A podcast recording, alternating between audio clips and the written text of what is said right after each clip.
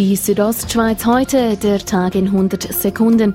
Im Studio ist Carmen Baumann. Der Bundesrat hat sich erstmals zum Preis der neuen Kampfflugzeuge geäußert. Verteidigungsministerin Viola Amherd nannte den konkreten Betrag. Ein Maximalkredit von 6 Milliarden Franken. Ob die 6 Milliarden Franken für die neuen Jets ausgegeben werden können, darüber soll das Stimmvolk entscheiden.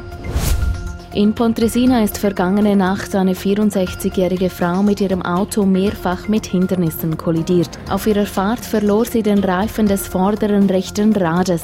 Sie fuhr auf der Felge weiter und streifte mehrfach mit Leitplanken und dem Randstein. Jugendliche beobachteten die Situation und hinderten die Frau an der Weiterfahrt. Danach benachrichtigten sie die Polizei.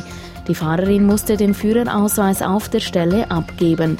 Am Auto entstand ein Schaden von über 10.000 Franken.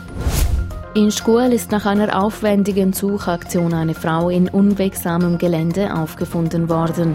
Die demente Frau war gestern Mittag als vermisst gemeldet worden. Gemäß Angaben der Kantonspolizei wurde die 85-Jährige heute Vormittag von den Rettungskräften gefunden. Unterkühlt und mit mittelschweren Verletzungen wurde sie ins Spital Schkuel überflogen. Der Gemeinderat von Kloster Serneus hat Ja gesagt zur neuen Tourismusfinanzierung. Gibt das Stimmvolk am 30. Juni grünes Licht, werden unter anderem die Beiträge für Übernachtungen erhöht. Zudem sollen für Ferienwohnungen und Ferienhäuser Bettenpauschalen eingeführt werden.